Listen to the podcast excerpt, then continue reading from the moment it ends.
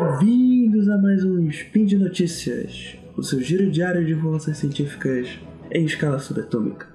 Meu nome é Caio Ferreira e hoje, dia 7 Coronian do calendário Decatrian e dia 5 de março do calendário Gregoriano, falaremos de biologia e um pouquinho de paleontologia. E no programa de hoje teremos Dinossauro Coração, Listas de Zebra e Bate-Imunidade. Solta a vinheta aí. Speed Notícias.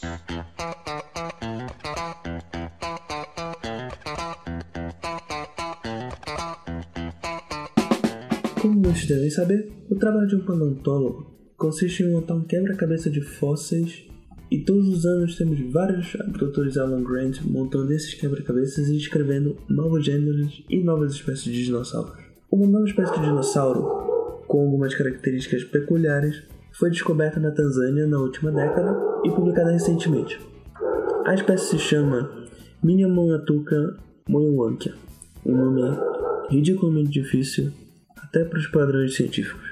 Trata-se de um saurópode, ou os famosos dinossauros pescoçudos, e no caso do, dessa espécie, mais especificamente um titanossauro. Dois fatos são interessantes sobre esse dinossauro. Primeiro é o próprio lugar da descoberta, pois a maioria dos titanossauros descritos foram encontrados na América do Sul, e este foi encontrado na África. E segundo é a sua característica mais peculiar. O final da cauda do dinossauro tem uma formação óssea que é muito similar ao desenho de um coração. Ainda não se sabe para que serviria esse coração, mas provavelmente serviria para distribuir amor na base da porrada contra os predadores, porque amor de dinossauro pode machucar também. Todo mundo sabe que as zebras são listradas, mas ninguém tem certeza absoluta para que servem essas listras. Acredita-se que seja para camuflagem ou até mesmo para ajudar na dispersão do, corpo, do calor no corpo do animal. Mas nenhuma dessas hipóteses já foi exaustivamente testada. Com exceção, é claro, de uma hipótese recém-publicada que afirma que as listras elas ajudariam a espantar moscas. No estudo realizado pelas universidades da Califórnia e de Bristol, foram realizados dois experimentos bem simples. Ver a frequência em que uma zebra era picada por uma mosca quando comparada a um cavalo. No primeiro experimento, esses dados eram anotados observando tanto uma zebra quanto um cavalo cujo pelo era de uma única cor. Já no segundo experimento, o, o cavalo passaria a usar uma manta com listas fashion de zebra, cobrindo apenas o corpo e não a cabeça. Foi observado no, que no primeiro experimento, o índice de pouso das moscas eram os mesmos nos dois animais. As moscas pousavam com a mesma frequência no, nas zebras e nos cavalos, mas a diferença era nos índices de picada, que nas zebras era bem menor. Isso aconteceria porque as listras confundem as moscas, que não reduziriam a velocidade de voo para pousar nas zebras, como elas fariam nos cavalos. No caso das zebras, elas iam com toda a velocidade e acabavam batendo no corpo das, zebras, e meio todo elas acabavam muitas vezes seguindo o voo, e não picando as zebras, por isso os índices seriam bem menores. E para confirmar isso, o segundo experimento foi feito com os cavalos utilizando o manto listrado.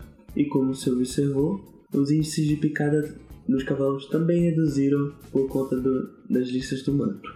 E o mais interessante é que o índice de picada na, na região da cabeça, que era descoberta, manteve-se o mesmo do primeiro experimento. Pois então nós sabemos agora que as listas das zebras ajudam a evitar picada de, de mosca. E aposto que muita gente pode vai passar a usar camisa de estrada para evitar mosca. Além de servirem de inspiração para o nosso querido e famoso herói da DC, os morcegos têm uma habilidade impressionante, que parando para pensar, seria mais digna do Wolverine que do Batman. É a capacidade de serem imunes a vírus perigosos, vírus que seriam perigosos em outros animais. Aqueles vírus bem suaves, tipo raiva, ebola ou SARS.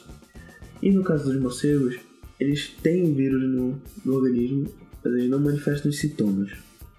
Isso sempre intrigou os cientistas, e um estudo realizado em Singapura se propôs a descobrir algumas razões para isso. E de acordo com o estudo, isso estaria ligado à capacidade do organismo dos morcegos de controlar a inflamação.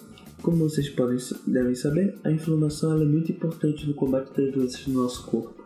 Só que ela também tem um problema que é que ela pode acabar ajudando no, no, no dano causado por doenças altamente infecciosas e também em doenças relacionadas à, à idade e velhice.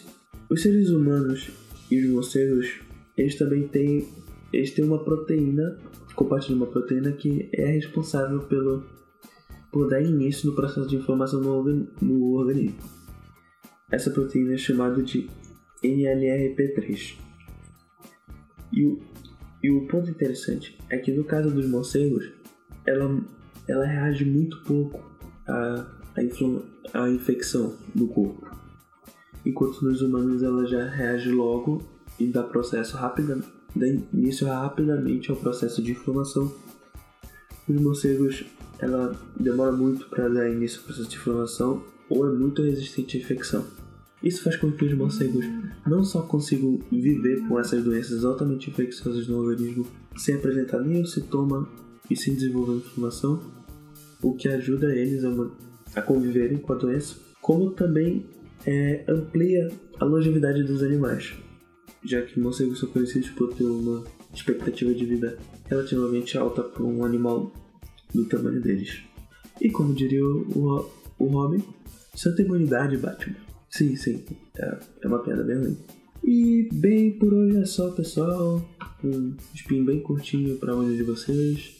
É, lembrando a todos que os links comentados estarão aqui no post. Não se esqueça de deixar aqui no post seu comentário. Pode ser um elogio, pode ser uma crítica, pode ser um meme, sabe pode até ser uma receita de bolo.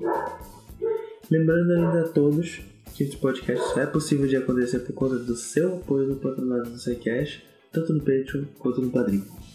Um bate-abraço e um dia no coração listrado para todos e até amanhã.